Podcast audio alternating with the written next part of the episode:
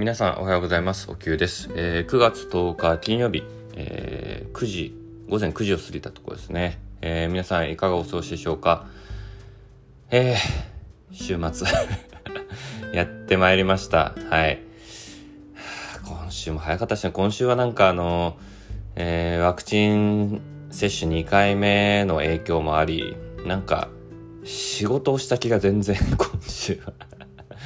してないんですが、まあもちろんちょこちょこはしてるんですけど、なんかふわっとした、えー、週でしたね。まあ今週はね、あのー、満月、満月、新月か、もあったりとか、なんか、なんか、切り替えのタイミングみたいなことが自分の中で起こっているような気がして、まあ、とてもスピリチュアルな言い方でだとって感じなんですけどなんか不思議な週ですね今週は。ただ、あの、自分の中ではね、えー、いろいろやりたいこともあるんで、えー、今日は、えー、しっかり仕事をしていきたいと思います。はい。ということで、えー、っと、なんだっけ、昨日は、あれですね、えー、なんだっけ、徴用の、徴用の節句。皆さん知ってますか ?9 月9日、徴用の節句って言って、あの、思いに太陽の陽って書いて、徴用の節句。えー、またのは菊の節句って言うんですけど、あの、まあ、僕もあんま知らなかったんで あの、改めてね、ちょっとこう、日本にある、えー、節句についてちょっと調べていて、で、昨日はその徴用節句っていうんで、あの、菊のまあ、菊の薬効成分みたいなことで、まあ、健康を願うみたいな時なんですよね。で、えっと、まあ、大体こうゾロ目みたいな日って、あの、良しとされているらしく、まあ、その中でもこう数字として一番でかい9という数字が重なる9月の9日っていうのは、まあ、そういうのを願う日っていうことで、まあ、菊をあしらった、えー、お食事だったりとか、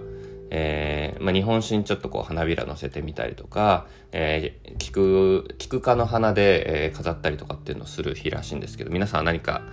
されましたでしょうか？えー、ちなみにうちは別に何もしてません この話題出しておきながらなんですけど何もしてないですね。はい。で、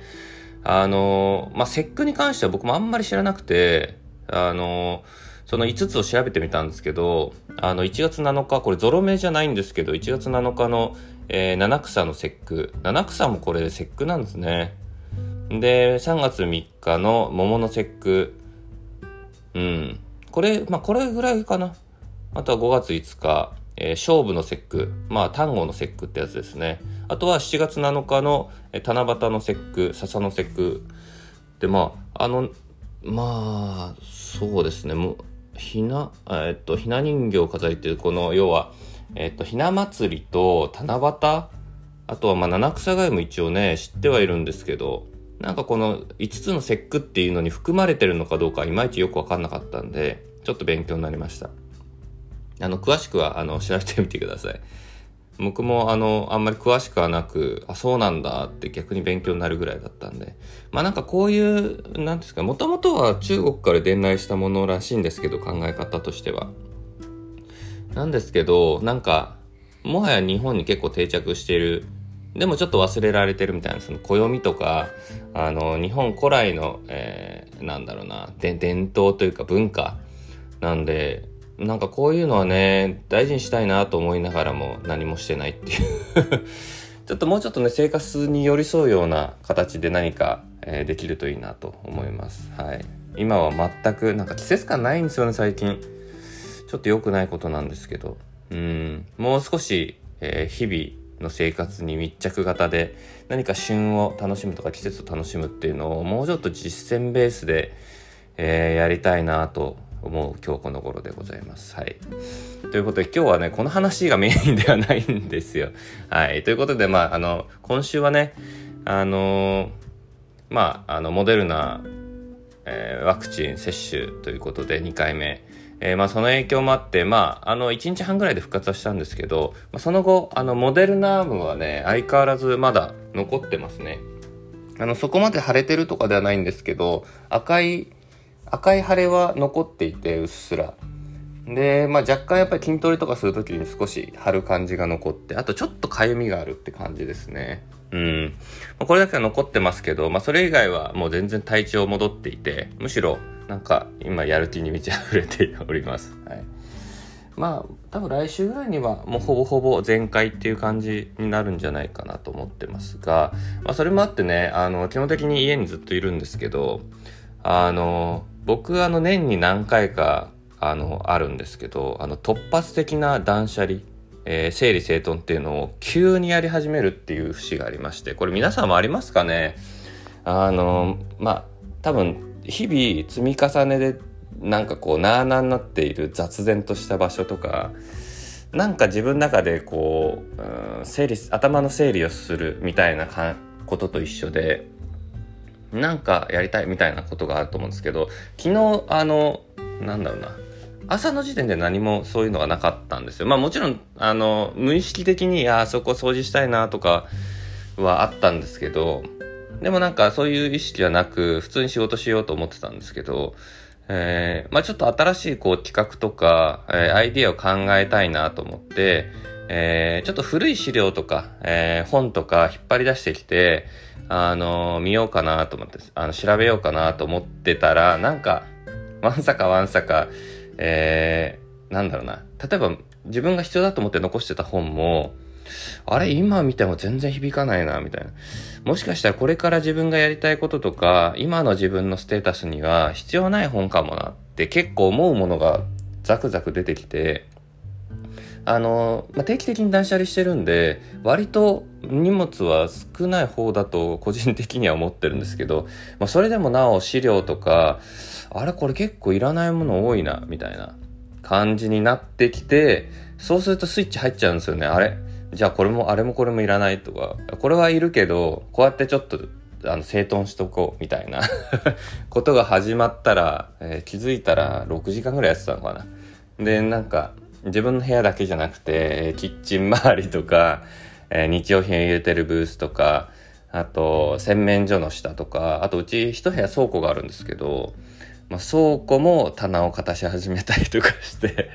結構まあゴミは出たんですけど、まあ、ゴミって出ますよね本当に。だからあのよくあるなんですかね卒業アルバムとか引っ張ってきて見始めたらとか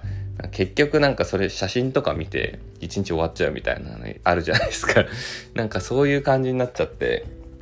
まあ個人的にはねあのすっきりしたんで、えー、逆に今日リセットして、えー仕事やる気満々って感じなんですけど、まあ昨日もね、なんかそれほどその緊急を要する、えー、案件というかタスクがなかったんで、まあ別にいいんですけど。なんかこういうのってなんか急に来るんですよね。スイッチというか。まあでも、この、なんていうんですかね。特に9月入ってから、えー、まあ自分の中でもいろいろとこう、うん新しく切り替わるチャンスだなっていう感覚がすごいあって、まあ、そんな中でも要は今まで自分にとって必要だったものでこれから必要なものって結構変わってくると思うんですよ。うん、これちょっとねあのなんだろうなスピリチュアル的なところではあるかもしれないんですけどなんかそういう感覚って直感レベルなんですけどあってうーんなんかなんていうんですかね僕もやっぱ自分のステージを一つ上げたいって思ってるし今までの働き方とか、うん、生活の仕方以上になんかこうしていきたいみたいなのって結構強く感じるようになってきていてそういう意味ではあのまあいい機会だなと思って。まあそういう整理頭の中整理するって意味でも、まあ、部屋を整えるって結構大事じゃないですか。だからだからなんかそのもう強制的に多分お前そろそろ断捨離したらみたいな。なんかそういう風に言われてんのかなって思うぐらい、うん、急に降りかかってきましたけど、まあある意味いいタイミングでしてね。はい。なんでこの腸陽の節句は聞くと関係なく、健康を別に願うわけでもなく まあでもなんか断捨離、リセットとして、えー、いいタイミングだなと思っております。はい。ということで、えー、まあ今日も、えー、家で淡々と、えー、仕事を進めていきたいなと思いますが、はい。まあ、いろいろとね、アイディア考えていきたいと思うんで、えー、まあ、共に、えー、今日一日乗り切って、えー、週末土日ゆっくりするっていう感じで頑張っていきましょう。はい。ということで今日も聞いてくださってありがとうございます。また明日以降よろしくお願いいたします。失礼いたします。